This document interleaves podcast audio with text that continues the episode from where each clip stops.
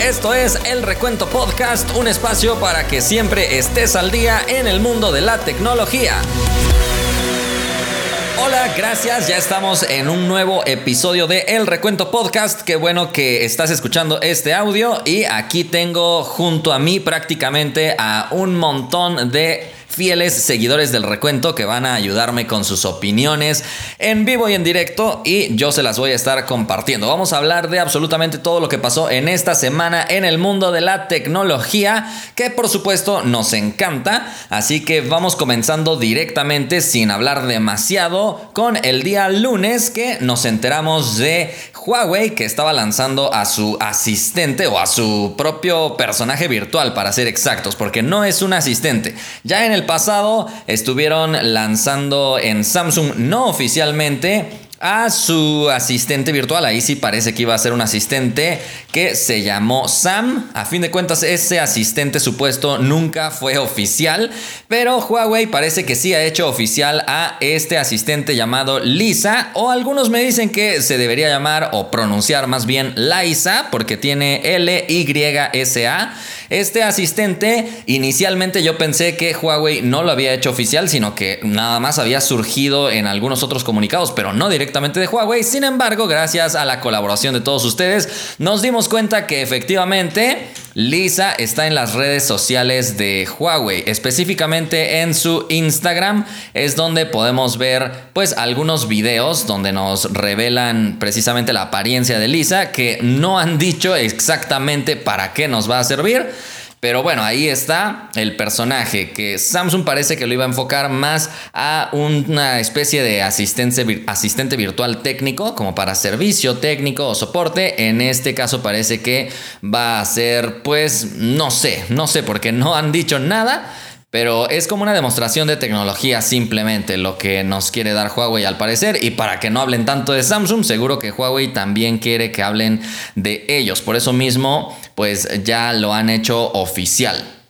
Muy bien, entonces eso fue simplemente lo que nos mostró Huawei con Lisa, que bueno, como les digo, no es como la gran novedad, simplemente un tema curioso del día lunes. Ahora, también nos enteramos que Samsung está posponiendo el lanzamiento de su procesador con GPU de AMD. Ha sido un procesador que estamos esperando por muchísimo tiempo, pero sigue sin salir a la luz, sigue sin ser presentado. Ya hablaron de él oficialmente en un evento de AMD, sin embargo se sigue y se sigue posponiendo. Algunos nos indican que estaba agendado para que fuera presentado y finalmente presentado al público el día...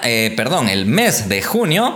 Y ahora se ha pospuesto para julio. De hecho, ya está terminando junio, entonces ya no tenemos esperanzas de verlo hasta el siguiente mes. Y ojo porque algunos eh, pensaban que este procesador iba a ser exclusivo de Samsung. Sin embargo, a pesar de que Samsung lo va a elaborar, también lo va a utilizar Vivo según los rumores.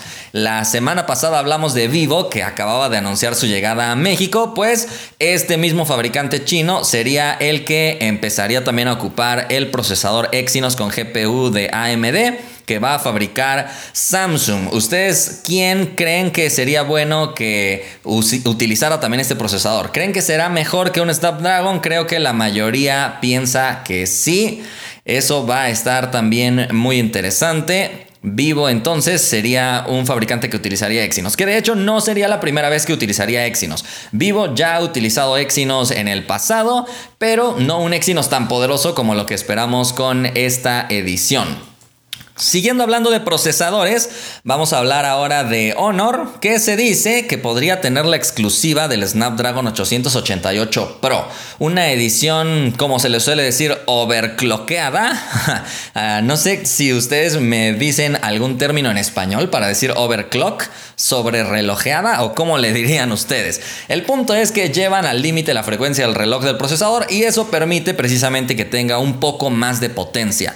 Honor parece que quiere estrenar estrenar con todo un nuevo dispositivo de la serie Magic que sería su gama alta. Y yo sé que los que siguen a Honor es porque seguramente les gusta Huawei. Entonces, tomando las equivalencias, los Magic de Honor serían equivalentes a los Mate de Huawei. Así que hablamos de lo más top que pronto podría ser presentado y como les digo, estrenaría este procesador. Por lo menos eso dicen varios filtradores que ya sabes, no se sabe si confiar 100% en ellos, pero es lo que se maneja también a forma de rumores.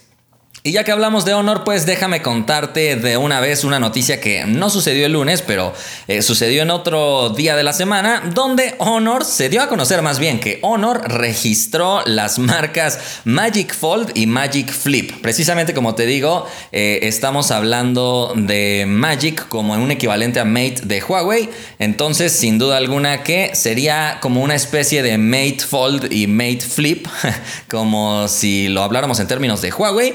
Gracias a los que ya me respondieron por aquí que sería ah, sobrefrecuencia. Algunos me dicen que sería ese el término para overclock. Eh, si ustedes la saben, pues mándenmela por algún medio, algún medio social. Pero volviendo al tema, te decía que Honor registró ya sus marcas Honor Magic Flip y Honor Magic Fold. Creo que quiere aprovechar mucho del marketing que ya ha hecho Samsung, porque es evidente que el nombre es totalmente copiado de Samsung. De hecho, no sé si llegarían a tener problemas si Samsung lograra haber registrado simplemente las marcas Fold y Flip como relacionadas a smartphones pero si Samsung registró Samsung Galaxy Fold o Galaxy Flip o más bien Galaxy Z Fold y Galaxy Z Flip, pues no creo que pudieran demandarlos o algo así. Entonces Honor parece que tiene las puertas abiertas, por lo menos en China ya les otorgaron el registro de estas marcas, Magic Flip y Magic Fold. Nada más faltaba que Honor le pusiera Honor Magic Z Flip y Honor Magic Z Fold, que de hecho a mí Personalmente, no sé si ustedes ya sabían, pero ya lo había yo comunicado varias veces. De plano no me gustó que Samsung le pusiera la Z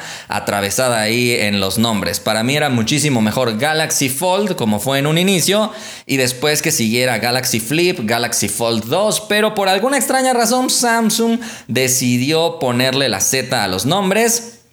A mí no me gusta, pero ustedes díganme si sí. Dice TBE, yo creo que la Z de los Galaxy eh, en los Fold y Flip son como que una gama que lo hace con la S y A. Exacto, puede ser que trataron de englobar a los plegables en una sola gama. Sin embargo, a mí personalmente no me gustó la estrategia. Me hubiera gustado simplemente que crearan dos gamas nuevas, los Fold y los Flip, y listo. Pero bueno, lo englobaron en la gama Z no sé, a mí no me gustó. Pero es lo que varios de ustedes me están diciendo. Tal vez quieren que la gama Z sea la nueva S, el nuevo flagship. El problema es que no es un Galaxy Z1, Galaxy Z2, sino que ahí ya le agregan más palabras y personalmente no me gusta. Galaxy Z Fold 2, Galaxy Z Fold 3. Es mucha palabra para mí. bueno, Vamos entonces a seguir hablando por aquí de Honor, pero ahora ustedes me van a ayudar porque tenemos una encuesta preparada para los que están en vivo con nosotros. Toda esta audiencia eh, me va a ayudar a participar en la encuesta que dice de la siguiente manera. Déjenme ver, ya lo tengo por aquí. Listo. Honor logrará el mismo éxito que consiguió Huawei. Ustedes díganme, ahí en el chat pueden estar participando, dejándome pues todos sus votos. Empieza a ganar que no, aunque solo vamos un voto, pero ustedes eh, díganme. Acuérdense que tienen que usar los comentarios para que los registre en su voto.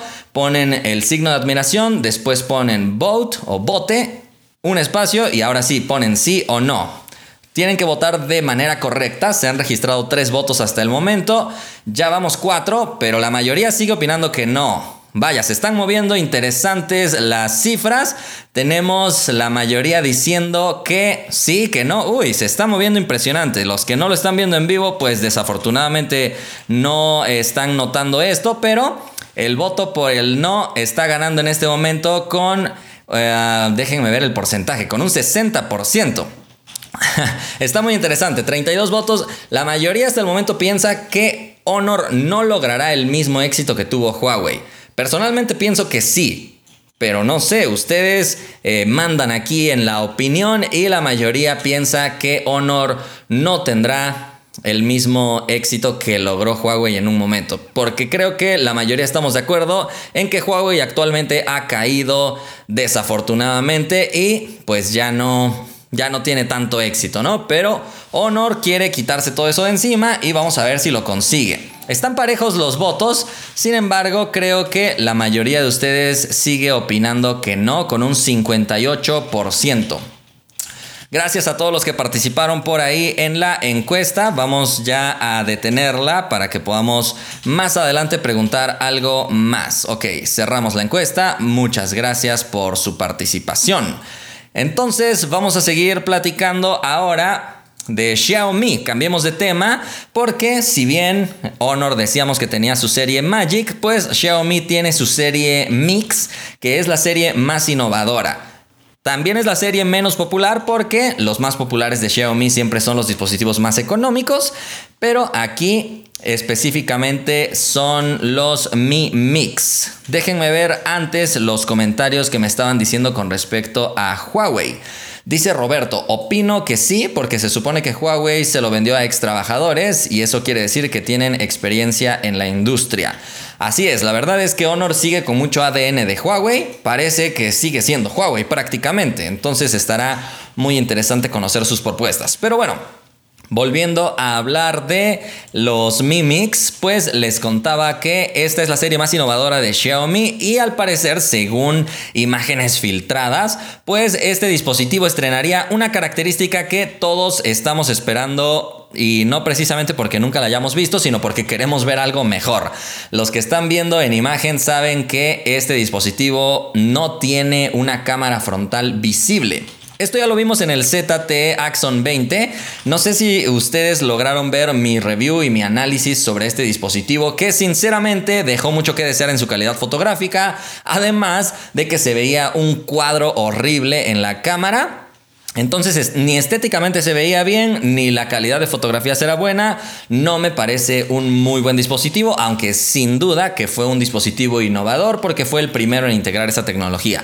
Parece que con este Mi Mix 4 Xiaomi podría innovar de verdad, logrando conseguir que esta cámara sí esté detrás de la pantalla y no se distinga, no se vea un recuadro horrible ahí en la pantalla y habría que ver ahora la calidad fotográfica. Sin duda que sería algo muy atractivo porque ahora sí tendríamos una sensación todo pantalla. Dicen que el único mix que conocen es el que les recomienda YouTube, pues este Xiaomi Mi Mix eh, es otro dispositivo que ya conocen de Mix. Bueno, a ver, ¿qué está pasando por aquí en el chat? Dicen que sería como un Note. Eh, más o menos. Más o menos porque hasta el momento no hay ningún dispositivo que compita con los Galaxy Note porque no tienen un stylus integrado. Aunque desafortunadamente parece que Samsung ya está abandonando esta línea, pero bueno. Dicen aquí, cámara debajo de la pantalla, supongo que va a ser retráctil. Podría ser que esta filtración nos esté engañando y en realidad sea una cámara retráctil, sin embargo, quienes han publicado estas fotografías aseguran, aquí está, miren, Ice Universe, que es un, un filtrador muy famoso, dice, eh, esta afirmación es 100% verdadera o estoy seguro de esta afirmación. Mi Mix 4 utilizará el panel debajo de la cámara. No, perdón, cámara debajo del panel. Y es muy probable que use o que tenga un diseño de pantalla curva y otras nuevas tecnologías serán utilizadas en este dispositivo. Como les digo, Xiaomi suele estrenar sus tecnologías en la serie Mix, así que sin duda alguna que se pondrá muy interesante. Aquí también se ve que está utilizando MIUI 13 y eso también creo que ya lo querrán muchos Mi fans. Habría que esperar para que no falle ninguna de estas actualizaciones. Esperemos que sea así. Nos están dejando su opinión con respecto a las cámaras retráctiles. Dice Noé, las cámaras retráctiles son mala idea. Lo digo porque tengo un Mi 9T Pro. A ver Noé, ¿podrías compartirnos por qué dices que son mala idea? Para saber, ¿no? Si son frágiles, si se te rompió, o cuéntanos tu experiencia, o sientes que es una experiencia lenta al momento de tomar fotografías. Nos interesa conocer esa opinión porque personalmente no he tenido de uso diario un dispositivo con cámara retráctil, pero se me hacía una idea considerablemente buena. No sé cuál sea exactamente la desventaja. ¿Cuántas pulgadas tiene el Mi Mix 4? Están preguntando. Bueno, eso es algo que todavía no se sabe porque no es información oficial. Solamente son meras especulaciones y filtraciones, pero sin duda alguna que se ve muy interesante y atractivo, ¿no? Aquí nos están mencionando el fondo de pantalla de bloqueo se parece al de Material You, que es lo nuevo de Google. Bueno, es que probablemente si tiene la versión más reciente de Android, pues también integre todas estas tecnologías de Google. Dice John Jonski, las cámaras retráctiles son innovadoras, pero no es lo mejor en cuanto a versatilidad. A ver, ¿qué más? Tal vez se haga un notch al tomar la foto, puede ser, pero una cámara retráctil como la del Galaxy A80 sería buena idea. Bueno, el, el Galaxy A80 no tenía cámara retráctil, tenía cámara rotatoria, iba a decir giratoria. Creo que ambos términos son válidos pero no era una cámara retráctil en sí. Bueno, ya no nos contó aquí nuestro amigo, ah, no me acuerdo qué usuario eras, pero el que nos dijo que era una mala idea la cámara retráctil ya no nos respondió nunca. Eh, nos hubiera gustado saber por qué, pero no nos dijo. A ver, dice Jordi. Si son buenas, un conocido tiene un celular con cámara retráctil y está muy bien. Solo que hay un problema y es que el problema es que se llenan de polvo. Ok. Esa es una muy buena desventaja. Gracias por e-, ese aporte. Ah, ya nos respondió Noé. Gracias, Noé. Perdón. No había visto tu comentario. Y Noé dice: Es que después de un tiempo la cámara no sale. Se queda trabada. No sé si por el polvo o por pelusa que, que pudo entrar por donde sale la cámara. Pero el día de hoy batallo para que salga la cámara. La tengo que forzar a veces. ¡Wow! Comentario revelador, sinceramente nos ayuda mucho la retroalimentación de ustedes, gracias por sus comentarios. Qué desafortunado suceso que se esté trabando tu cámara. Es probable, como dices, que tenga polvo o es probable que también tal vez si se desvió un poquito, si se llegó a doblar un poco la cámara, ya le esté costando pues moverse en su eje. Y eso es muy malo. No sé si lo has logrado llevar a soporte o bueno, al ser un Xiaomi también es probable que lo hayan comprado por importación y entonces es un poco más difícil el tema de soporte técnico. Pero gracias por sus comentarios. Nos están diciendo también unos usuarios que usan el Huawei G9 Prime. Ya tiene dos años y va bien. Bueno, pues gracias por esta conversación de las cámaras retráctiles. Estuvo bastante interesante, pero cambiemos de tema porque ahora vamos a hablar de carga rápida. Otro de los temas que más nos interesan creo a todos los usuarios y es que una marca ya anunció que su nuevo lanzamiento va a tener un cargador de cuánto creen. 160 watts de potencia en su carga. Esta es una potencia ya inimaginable, no sé cómo decirle. A ver si, si alguien sabe mi clasificación de las cargas, le vamos a dar un premio. No, lo vamos a felicitar nada más porque no podemos dar premios todavía por aquí. Pero si alguien me dice cómo está mi clasificación de cargas por nombre, le vamos a eh, recompensar aquí con una mención pública por lo menos. Porque tenemos carga de 5 watts, de 10 watts, incluso hay de menos de 5, ¿eh? como 2.5 watts o 3.5, algo así. Después están las cargas de 10 watts, 18, 22, 25, 33. También hay una de 30. Está también la carga de 66 watts. Creo que también hay una de 60. Ahí como que varía mucho también dependiendo de los fabricantes. Pero en este caso sería Infinix quien lograría darnos la carga de 160 watts. Si no ubicas a Infinix no te culpo. ¿eh? Infinix no es una marca muy popular. Aquí me están dejando los comentarios ya y dicen que le pondrían carga ultra rápida a esta de 160 watts. También nos dicen hiper, ultra, super carga rápida. Carga rápida max creo que 15 o 25 era carga rápida, no tan rápida. No, no, no, estás mal. Tenemos carga normal, carga rápida, no tan rápida light, carga rápida, no tan rápida, carga rapidita, carga rápida, carga súper rápida. Bueno, ahí están varios dejando sus comentarios. Tienen que ir en orden para que sea más fácil revisarlos, ¿no? Por aquí también dice carga rapidito, rapidita, rápida, no tan rápida light. Bueno, aquí creo que nadie logra todavía decirme bien las cargas, ¿eh? Se las voy a decir, a ver si quieren tomar nota. La carga de 5, no, ahí es que, es que apenas revisamos un dispositivo con carga de 3.5 watts. Entonces a esa le pusimos carga basiquita, porque la carga de 5 watts la denominamos carga básica o carga, pues sí, básica, lenta. Después la de 10 watts ya le pusimos carga rapidita, porque cuando empezaba a salir la carga de 10 watts, ya le, eh, algunos ya le llamaban carga rápida, pero todavía no era carga rápida. 18 watts ya le empezaban a llamar carga rápida, pero al poco tiempo llegaron cargas de 30 o más watts, entonces por eso inmediatamente le puse el nombre a la de 18 watts y a la de 15 de carga rápida no tan rápida. Pero para distinguir a la de 18 de la de 15, la de 15 es carga rápida no tan rápida light. Y bueno, de ahí ya está más difícil porque la de 25 ya la podríamos empezar a llamar carga rápida junto con la de 30 y 33. Y ya más arriba definitivamente son carga rápida, realmente rápida. Pero como ya dijimos muchas veces rápida, cambiemos ya de tema, porque como les digo, Infinix sería el fabricante que nos podría ofrecer esto. Y ojo, porque promete cargar el dispositivo en solo 10 minutos. Eso sí, si la batería es de 4000 mAh. Entonces, ¿ustedes cómo ven? 10 minutos para cargar su celular sería algo impresionante. Yo ya probé por aquí algunas cargas más o menos rápidas y la verdad es que es impresionante la tecnología que nos dan por aquí.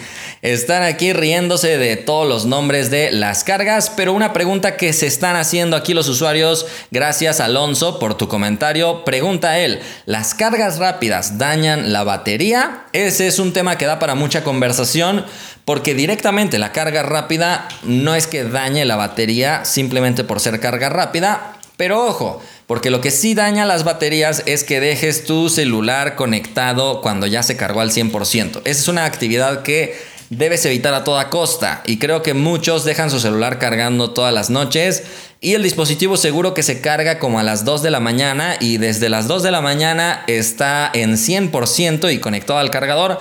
Eso le hace muchísimo daño a las baterías. No lo hagan, por favor. Ahora, hay fabricantes que integran ya algoritmos de carga inteligente, eso me parece increíble. Apple fue de los primeros que hace que aprende cuando tú te levantas, digamos, o aprende cuando tú desconectas tu celular del cargador. Si tú lo conectas a las 10 de la noche, el iPhone aprende que lo desconectas a las 6 y entonces se carga muy lento con el fin de lograr optimizar la carga y cuando sabe que ya está cerca de que tú lo desconectes empieza a completar su carga. Entonces esa gestión de Apple es muy buena. Si bien lo criticamos mucho por tener una carga no muy rápida, hay que reconocerle esto del algoritmo inteligente. Otro fabricante que integra eso en Android es Oppo. No he visto ningún otro fabricante en Android que integre algoritmos de carga inteligente y por eso eso es algo que hay que destacar muchísimo. Dice Mike que él carga su celular de 20, a 85%. Esa práctica es muy recomendable. Hay personas que utilizan su celular desde 100 hasta 0% y eso no se recomienda. Lo que se recomienda es lo que hace precisamente MyColf 29X en 20% tal vez ya poner a cargar el celular y desconectarlo en un 85-90%. La práctica menos recomendable es de 100 a 0. Pero bueno, ya cambiamos de tema porque estábamos hablando mucho de la carga rápida. Ahora toca hablar de un dispositivo que tiene una mega batería y es nada más y nada menos que de Samsung.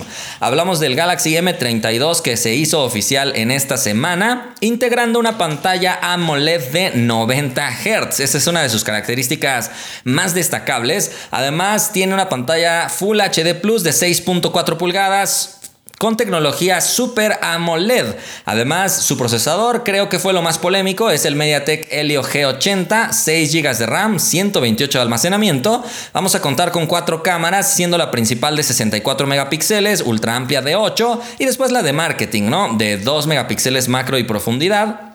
Viene con versiones también de menos RAM y menos almacenamiento. La cámara de selfies es de 20 megapíxeles y como les decía, la batería es de 6000 mAh. Pero eso sí, tiene en la caja un cargador de 15 watts.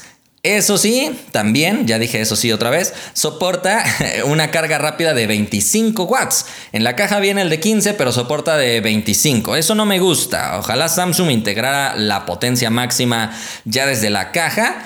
Pero bueno, el precio del modelo más básico ronda los 4.100 pesos mexicanos, 200 dólares, y el modelo eh, con más, más almacenamiento y más RAM roza los 4.700 pesos mexicanos o 230 dólares. Entonces este es el Galaxy M32 que ya sabes que Samsung denomina mucho a esta serie de dispositivos Monster por la M. Están diciendo por aquí, el Helio G80 equivale a un Snapdragon 662. Esas son las cifras que tienen ustedes. Déjenme ver, les voy a ayudar con las cifras internas que tengo por aquí de todas las pruebas que he hecho. He ejecutado algunos benchmarks y vamos a ver cómo nos va con esto, ¿no? Déjenme poner por aquí Voy a ingresar. Mientras tanto, ustedes vayanme diciendo qué les parece que Samsung haya utilizado un procesador Helio G80 en este Galaxy M. Obviamente lo hace para ajustar el costo. No es un mal procesador, pero creo que para los que quieren jugar no sería lo más óptimo, sin duda alguna. Ya estoy ingresando aquí a mis cifras y fíjense, el Helio G80 eh, lo probé en un Infinix Note, precisamente hablábamos de Infinix hace un momento, y es el mismo procesador que trae también el Galaxy A32 en su edición 4G. Entonces, según estas cifras, yo podría decir que este procesador es más o menos equivalente, exactamente como lo decían en los comentarios, al Snapdragon 662, procesador que integran dispositivos como el Poco M3, el Moto G9 Power y algunos otros. Entonces no es un procesador tan poderoso, pero sin duda alguna es para ajustar el precio. Entonces ahí siempre hay que sacrificar cosas. En la gama media no se le puede tener todo. Dicen por aquí algunos, déjenme leer sus comentarios. Yo creo que este móvil está dirigido para la gente que necesite tener mucho almacenamiento a poco precio, sin importarles mucho la potencia. Dice Michael, yo tengo el Poco M3, 6000 mAh son más que suficientes y no sería lo mismo que el Galaxy que incluye el Helio G80. Son procesadores similares, pero creo que para jugar es mejor el Snapdragon. Dice el Commander, a mí me gustó mucho la pantalla AMOLED, pero los 90 Hz no veo que los aproveche mucho. Exacto, ese también es otro tema, ¿no? Integrar una pantalla de tan alta resolución y luego el procesador no es tan poderoso, pues no va a lograr aprovechar todos esos 90 Hz a menos que los juegos se, se optimicen para que con calidad gráfica media o baja logren correr a tantos frames por segundo. Noé nos está contando otra de sus experiencias. A ver, Noé, dinos. Dice, yo una vez compré un celular con un procesador MediaTek y algunas aplicaciones no eran compatibles, además de que nunca se me actualizó el teléfono a una siguiente versión de Android. Oye, Noé, ya es tiempo de que te vaya bien con algún celular. Cuéntanos cuál, cuál celular tienes actualmente. Ojalá que te esté yendo bien, porque ya le fue mal con el Mi 9T Pro que se le trababa su cámara, ya le fue mal con un MediaTek. Dice, sabe, yo me conformaría con una pantalla de 60 Hz, no le veo mucha utilidad aparte de usarlo en juegos. El problema es que si te ponen pantalla de 60 Hz, en marketing hay otros dispositivos que te ofrecen 90 y entonces ya aparece mejor.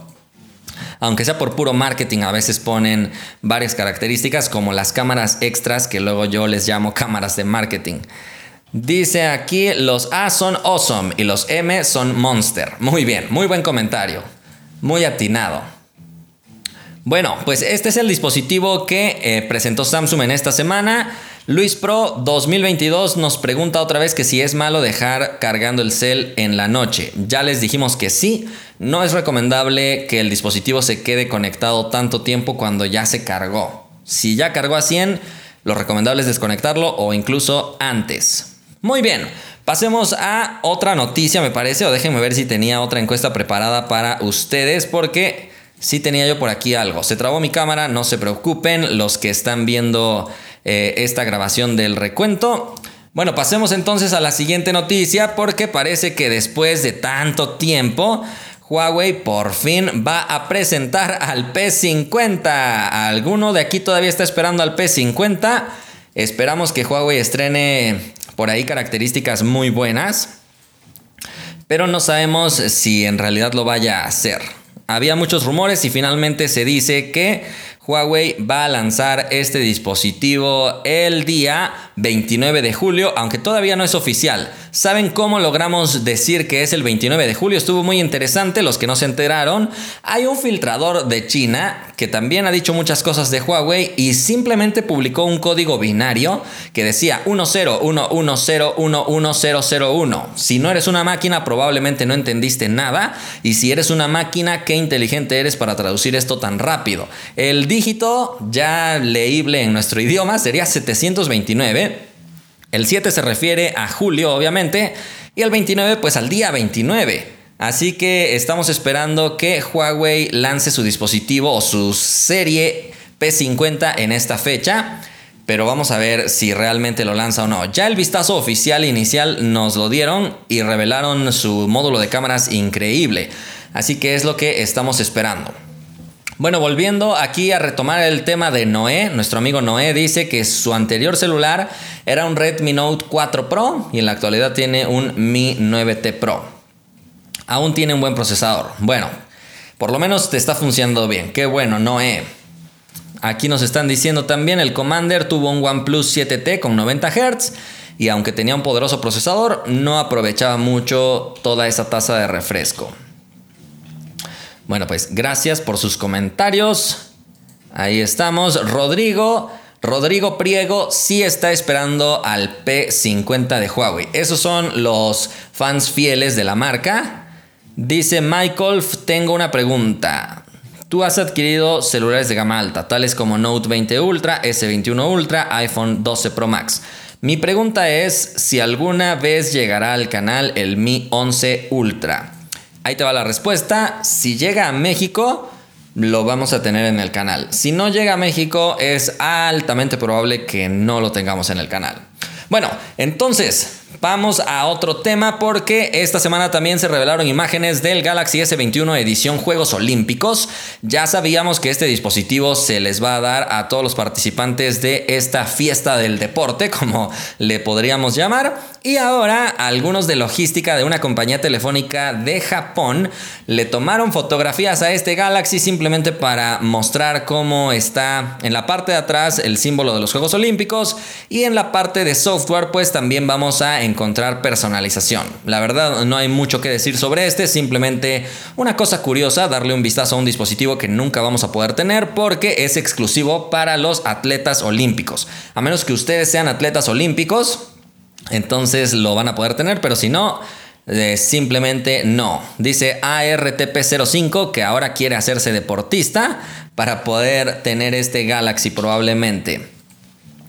Bueno, vamos entonces. Dice de Dariel, yo solo soy olímpico en dormir. Hacer dos sentadillas no me hace deportista olímpico de casualidad, dice Jordi. Lamentablemente no, no te hace un deportista. bueno, vámonos a otra noticia para platicar. Esta semana estuvo fallando la aplicación de Google. No sé si a ustedes les pasó, pero a mí no. A mí personalmente no me pasó. Sin embargo, sí había muchas personas diciendo que su aplicación se trababa y se reiniciaba. Compartió la cuenta de Google, más bien la cuenta de Android, de Twitter, el siguiente tweet. Estamos conscientes de que la aplicación de Google en Android no está funcionando adecuadamente para algunos usuarios. Nos encontramos trabajando en una solución y nos disculpamos por los inconvenientes. Entonces Android ya está consciente de esto, Google también.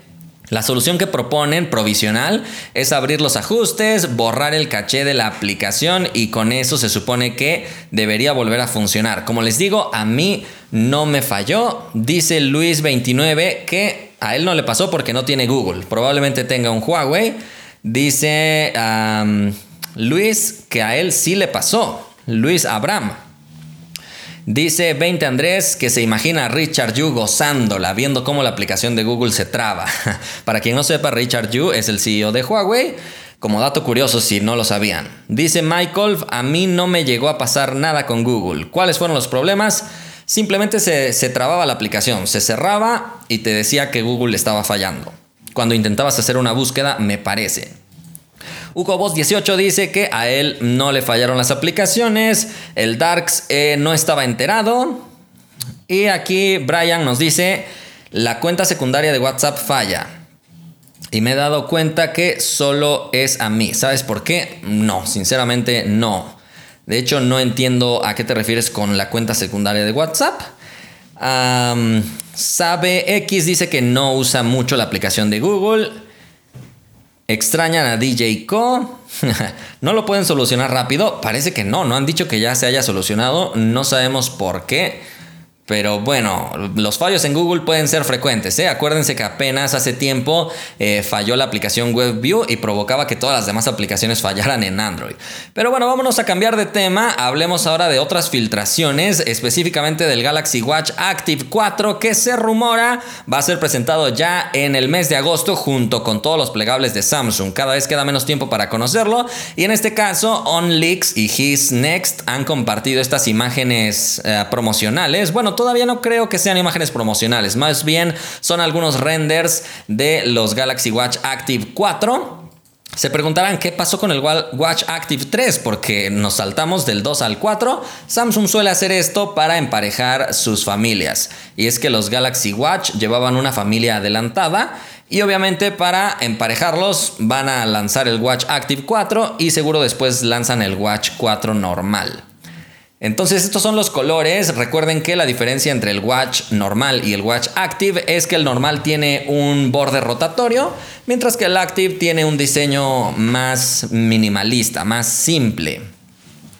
Entonces estos son los colores negro, verde, gris y una especie de amarillo o dorado. Yo creo que al ser renders todavía no tienen los colores precisos que van a tener los lanzamientos, pero recuerden que estos nuevos relojes de Samsung van a abandonar el sistema que manejaban en la actualidad, incorporando ahora Wear OS que según Ice Universe, que nuevamente es uno de los filtradores más acertados en todos los temas de Samsung, indica que se va a llamar Water OS y no Wear OS. El cambio de nombre eh, del sistema operativo de Google tendría que ver con la colaboración que está teniendo con Samsung al parecer.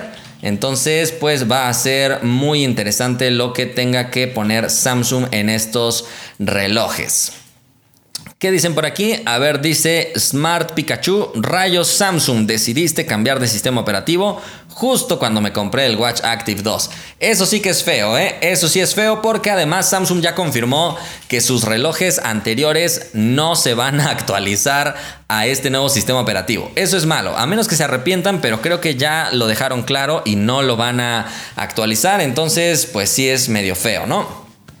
Es medio feo eso. Vamos a ver qué otro comentario me están diciendo. Yo tengo un Casio, eso cuenta como smart, los Casios son bastante buenos, ¿eh? Dice Michael, yo llegué a obtener un smartwatch de LG, eso por el 2015, old school. Oye, pero esos relojes iniciales de LG fueron bastante buenos. Creo que pude probar uno y me gustó mucho. Dice 20 Andrés 21, solo se llamará Water OS solo para Samsung. Es un misterio todavía. Puede ser. Me suena a que puede ser, ¿eh? Pudiera ser que Wear OS es el sistema y Water OS es la capa. No lo tengo claro. Samsung creo que no lanzaría otra capa. Le llamaría One UI también a su capa para relojes, pero todo esto es misterioso aún. Vamos a esperar a agosto para saber si realmente Samsung nos va a sorprender con este reloj o no. Dice Smart Pikachu que ya se le fue la esperanza de que su reloj se actualizara al nuevo sistema, pero es buen reloj, es buen reloj, no te pongas triste. El Watch Active 2 es un muy buen reloj. Dice Luis, ¿crees que cambiarán los relojes las cosas del interior o solo será un cambio de nombre? Tal vez cambien de procesador, se dice que van a estrenar un procesador de 5 nanómetros en un reloj, va a estar impresionante la gestión de la energía, pero son rumores a fin de cuentas, vamos a tener que seguir esperando. Bueno, ¿qué les parece si ahora hablamos ya de, creo, el tema más popular de la semana? Ustedes ya saben cuál es. Windows 11 es oficial. Este sistema operativo de las computadoras, pues finalmente ha llegado a su eh, edición, déjenme ver cómo se dice, décimo primera, a su décimo primera edición. Entonces en esta versión encontraremos algunas novedades. Sinceramente no fueron novedades tan tan interesantes o tan numerosas, más bien como muchos se esperaban. Windows 11 al momento de cambiar de número, pues nos esperábamos una mejora, yo creo, importante. Lo que vamos a encontrar de nuevo en Windows 11 será para empezar un rediseño estético, dándole prioridad a las esquinas redondeadas, abandonando las esquinas rectas y también dándole prioridad a las transparencias como de cristal, abandonando los fondos planos. En este sentido de la apariencia transparente, me recuerda mucho a lo que fue el cambio hacia Windows Vista en un inicio también Windows 7 incorporó un poco de apariencia cristalina, cosa que se abandonó en Windows 8 pero ahora se está retomando. El segundo cambio pues será que el menú de inicio se trasladó a la parte central. El menú de inicio de hecho está rediseñado, vas a encontrar accesos directos a tus aplicaciones y archivos más recientes ahí al centro, aunque puedes reacomodar este menú, ¿eh? lo puedes volver a poner a la izquierda si eso es lo que te gusta. Es lo bueno de Microsoft, como que no es tan cerrado en ese sentido.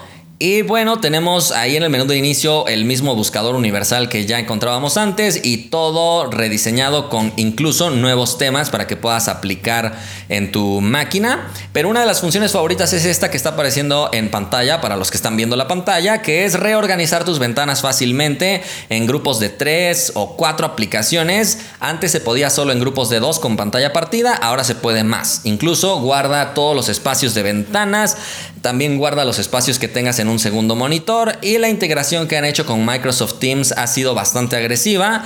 La verdad es que muchos de ustedes me han dicho que Microsoft Teams no les parece una aplicación muy útil o muy atractiva, pero Microsoft parece que le quiere dar mucho protagonismo en Windows 11 a esa aplicación. Entonces, básicamente esas son las novedades. ¿eh? El teclado también es nuevo. Recuerdan que Microsoft compró a SwiftKey hace tiempo, un teclado que fue muy popular en Android. Microsoft lo adquirió y ahora ha integrado toda esa tecnología dentro de Windows. De modo que ahora el teclado virtual también va a tener mucha personalización y por supuesto, vamos a poder escribir también con Swipe. Hay novedades y mejoras también en el apartado de juegos. Se supone que el rendimiento va a mejorar muchísimo. Van a poder aplicar gráficos HDR sin que el desarrollador tenga que hacer nada. Y otra de las novedades más grandes es que ahora Microsoft soporta aplicaciones de Android. Más bien, Windows soporta aplicaciones de Android. Aunque eso sí deben estar disponibles en la Amazon App Store. Esas son las novedades básicamente que vimos en Windows, como les digo, novedades buenas, pero eh, no sé si lo suficiente para cambiar de una generación a otra. El problema es que Windows 10 se actualizó muchísimo, recibió muchos parches, muchas mejoras y por eso no se siente un cambio tan drástico de una versión a otra. Déjenme ver aquí sus comentarios. Algunos preguntan que si esta versión será gratis al ponerlo en otra computadora. Si ya tienes licencia de Windows 10 y tu computadora es compatible, va a ser una actualización totalmente gratuita. Pero atención porque tu computadora debe ser compatible, debe cumplir los requisitos mínimos. Y en esta versión Microsoft se está poniendo más exigente con los requisitos mínimos en algunos apartados. No tanto en procesador y RAM, sino en algunas otras cosas de lo que hablaremos en un momento. Me dicen aquí, a mí me encanta, es un Windows 10 mejorado. Creo que se necesitaba este cambio. Ahora, a ver quién más por aquí. Dice Andrés que Teams está lejos de alcanzar a la competencia. Smart Pikachu dice, está bien bonito, pero me acostumbré a entrar al menú de inicio yendo a la esquina. Se puede, se puede volver a mover a la esquina si es que ya estabas acostumbrado, así que no te preocupes. Ah, ¿Qué más me están diciendo aquí? Luis dice, a mí me encanta. Ah, ya, ya leí ese comentario. ARTP05 dice que le encanta o que es interesante más bien ese soporte de aplicaciones Android. El tema que no dejaron muy claro es que se va a necesitar que utilices la App Store de Amazon. Entonces cuando intentes descargar una aplicación desde la Microsoft Store, si es una aplicación de Android, te va a mandar primero a instalar la App Store de Amazon y cuando instales la App Store de Amazon ya puedes descargar la aplicación Android. Entonces eso está un poco raro. déjenme ver qué más nos están indicando por aquí. Saludos hasta Bolivia. Lástima que Windows 11 solo admita la octava generación de Intel de momento. Ese dato no me lo sabía, pero gracias por compartirlo. Si nos puedes decir nada más la fuente de dónde obtuviste la información para que podamos estar más seguros. Si Samsung tiene colaboración con Microsoft, significa que vendrá con alguna actualización esas aplicaciones o algo similar. No lo sabemos todavía. Samsung seguro que en sus eventos va a anunciar novedades que ellos tengan. Pero aquí no dijeron mucho, solamente mostraron un Galaxy en la presentación, abriendo archivos de Office y después ese mismo archivo se mostraba en el menú de inicio. Dice, sabe, varios procesadores no aparecen en su lista de compatibilidad. ¡Wow! No me sabía eso, pero gracias por la información que nos están compartiendo aquí en el chat. ¿Qué más nos están indicando? Como que se me repitió un poquito el chat. Los procesadores soportados aparecen en la misma página de Microsoft. También aparece Qualcomm y AMD. ¿Tú qué opinas de esta versión de Windows 11? Me están preguntando. Me parece una buena actualización, pero creo que sí esperaba más.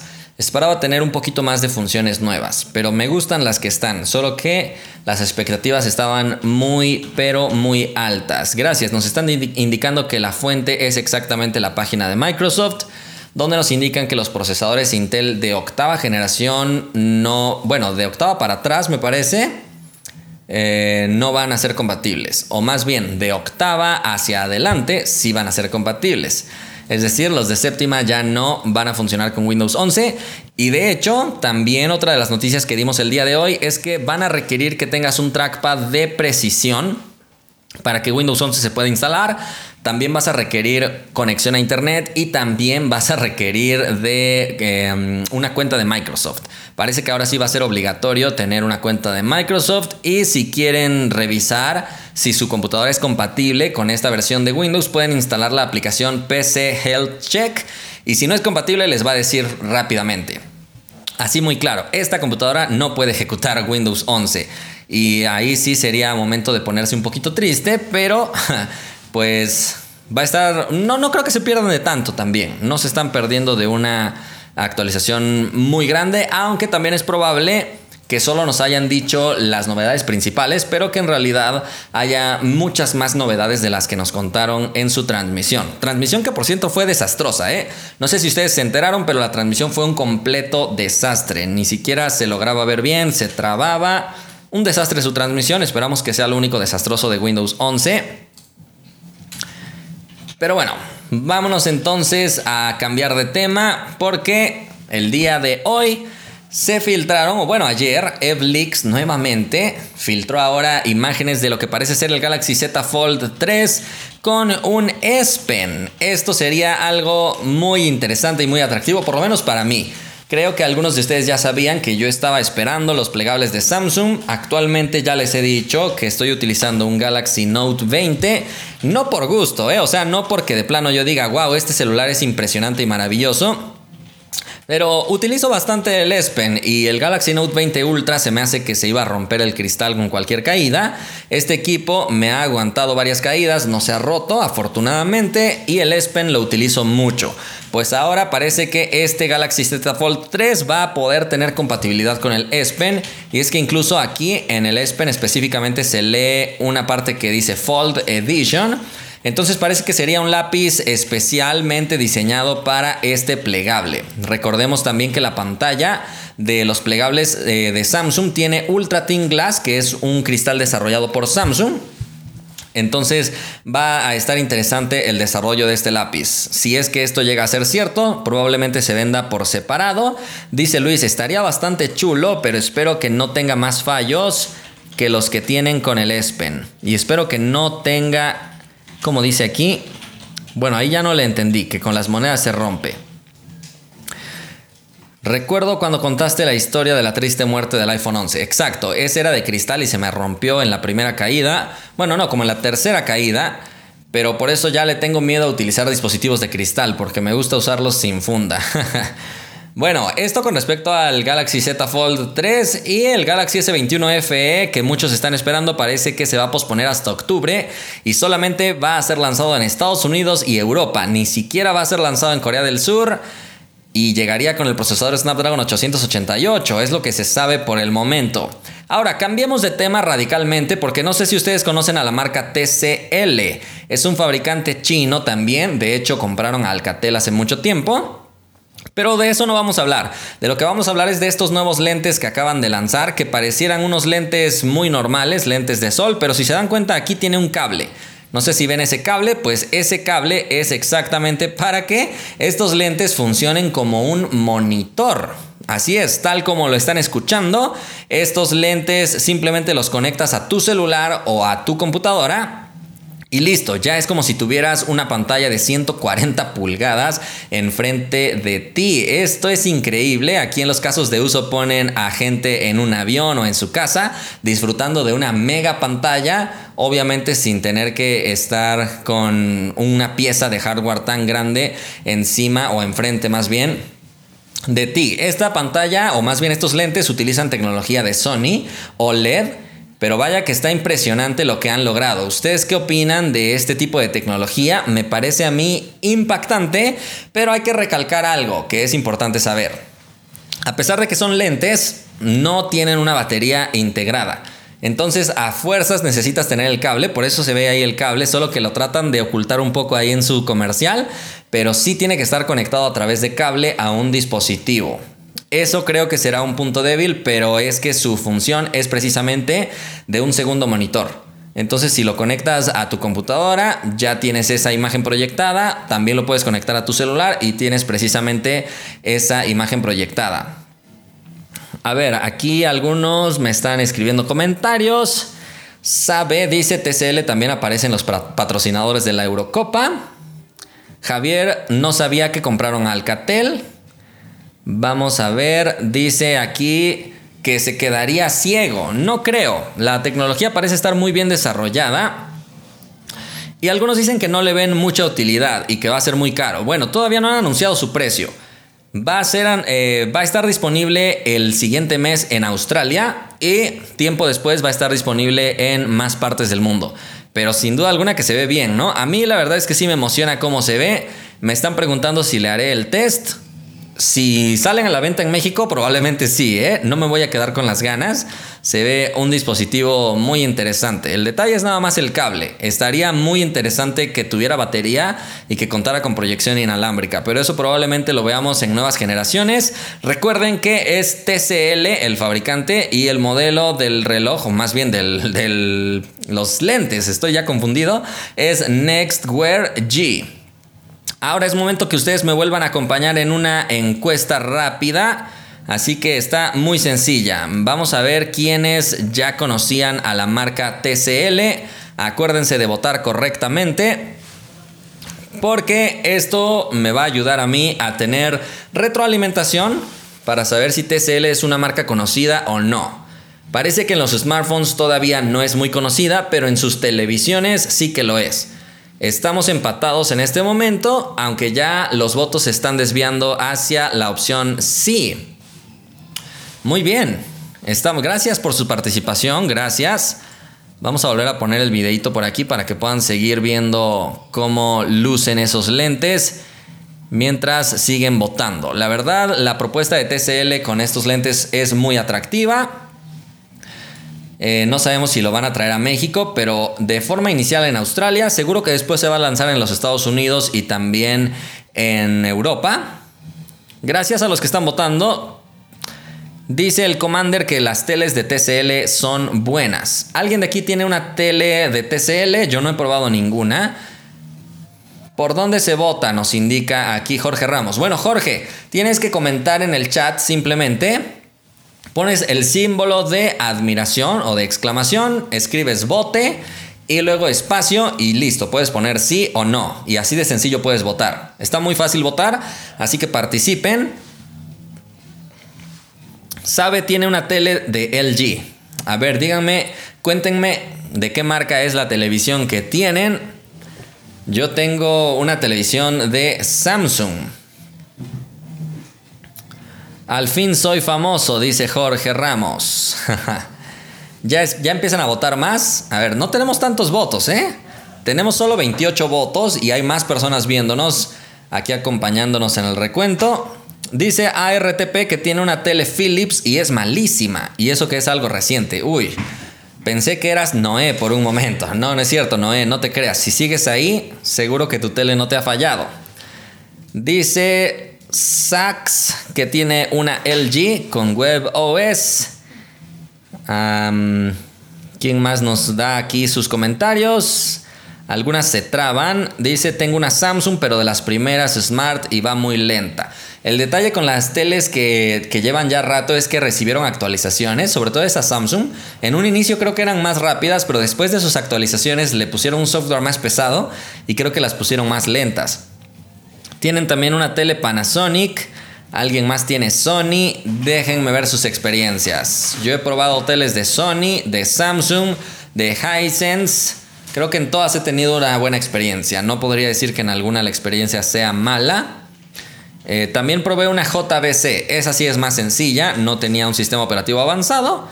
Pero bueno, ahí depende también de eh, los gustos de cada quien. Si también no le dan mucha importancia al sistema porque le van a conectar un Chromecast o algo así, un, TV Box, pues no pasa nada. Con eso se mejora y listo.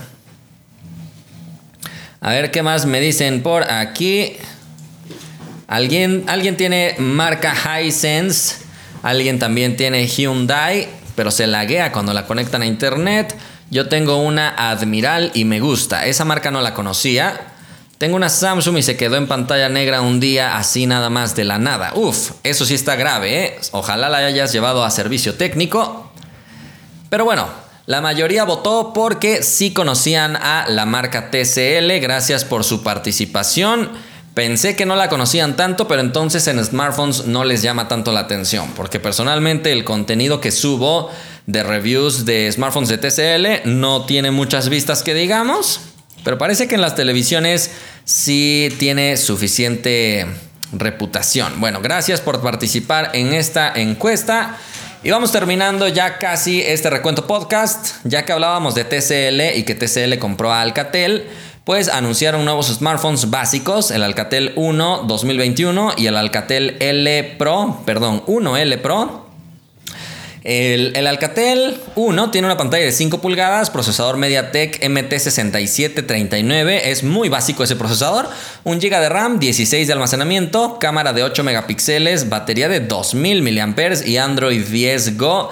Además del lector de huellas trasero, es un equipo muy sencillo, no busca irse por lo más alto y por eso su precio es también bajo, es de 1.400 pesos mexicanos aproximadamente. Mientras que el modelo Pro, no sé por qué le ponen Pro si no es un dispositivo como que de la gama alta, pero bueno, tiene una pantalla de 6.1 pulgadas, procesador Unisoc también muy básico, 2 GB de RAM, 32 de almacenamiento, batería de 3000 mAh y cámara de 13 megapíxeles con una adicional de profundidad para retratos y la cámara frontal de 5 megapíxeles con Android Go. Este sí trae el lector de huellas y tiene un precio aproximado de 135 eh, dólares o 2.699 pesos. También anunciaron un reloj por ahí para los niños. Y el último tema y más polémico de la semana es que un bloguero de, de China, iba a decir un bloguero Xiaomi, pero no, un bloguero de China va a tener que pagar una multa a Xiaomi. Esto, no sé, ustedes díganme qué opinan, porque es un tema muy triste para esta persona a menos que lo haya hecho con intención, porque aquí no sabemos su intención, pero déjenme explicarles para los que no saben. Eh, Xiaomi le cedió el Mi 10 Ultra a esta persona antes de su lanzamiento. Normalmente cuando una marca hace este tipo de cosas, te hace firmar un acuerdo de que no vas a publicar nada de ese contenido hasta tal fecha. Pues resulta que este bloguero, vamos a decirle youtuber, aunque no es youtuber porque ahí en China no hay YouTube, pero para efectos prácticos de la conversación vamos a decirle youtuber. Este youtuber publicó el unboxing de este dispositivo antes del tiempo acordado. Entonces rompió por completo el acuerdo de confidencialidad y ahora ya lo han multado. Esto eh, de acuerdo a la Comisión de Arbitraje de Acuerdos Económicos Internacionales de China. Entonces va a estar complicado ahora lo que tiene que pagar porque específicamente la multa es de un millón de yuanes. Si no sabes cuánto vale eso, pues déjame traducirte los 154.600 dólares. Y si eres de México, 3.675.000 pesos mexicanos. Todo por haber publicado el unboxing del Mi 10 Ultra antes de tiempo. Uf, eso la verdad es triste. Como les digo, a menos que lo haya querido hacer a propósito para llamar la atención o no haya leído el acuerdo de confidencialidad. Algunos me están diciendo aquí, ¿lo habrá hecho por error? El error le salió caro. De hecho, el Mi 11 Ultra también fue filtrado y no sé si recuerdan la historia, pero aquella persona que lo filtró después dijo que su mamá le había dado publicar al video, que pensó que era un video que se le había olvidado a su hijo y le dio publicar y tras, se publicó el video. Ahí parece que no tuvo multa porque ya no salió a la luz qué pasó con ese asunto, pero este caso del Mi 10 Ultra, hasta ahorita estamos conociendo su desenlace y va a tener que pagar todo eso. La verdad es bastante triste, ¿eh? Es bastante triste lo que le pasó, si es que lo hizo por error. Si es que lo hizo a propósito por estar jugando, pues qué bueno que le pongan la multa para que ya eh, aprenda que estos son temas serios. Pero ojalá que lo ayuden o no sé, se siente feo también, la verdad. Él tiene su, su canal o su cuenta llamada Beautiful Science Beautiful Science and Technology, para ser específicos, es su cuenta china, su nombre es Xu Yang. Y precisamente como te digo, ya pidió disculpas en su cuenta de Weibo, publicó todos los documentos legales también que pasaron ahí eh, durante este caso. Entonces sí fue bastante feo que haya tenido que pagar su tremenda multa por haber filtrado el Mi 10 Ultra y publicado el unboxing antes de tiempo. Y esto como que en cierta parte también deshace todas las teorías de aquellas personas que piensan que los unboxings publicados en cuanto los dispositivos son recién presentados son unboxings pagados o cosas así. Simplemente el dispositivo se lo dieron para que lo pudiera probar antes. Pero aquí el error fue publicarlo antes de tiempo y ahora va a tener que pagar semejante, semejante multa. Entonces bueno, pues gracias a todos los que estuvieron por aquí acompañándome en toda esta grabación del Recuento Podcast. Gracias a los que están escuchando todas estas noticias. Ojalá tengan una buena semana. Si me pueden dejar su retroalimentación con respecto, con respecto perdón, al podcast, estaría genial. Y si lo comparten con sus amigos amantes de la tecnología, mucho mejor. Espero que hayan disfrutado entonces esta, eh, este recuento podcast y nos vemos. Ya no sé qué más decir. Nos vemos. Gracias.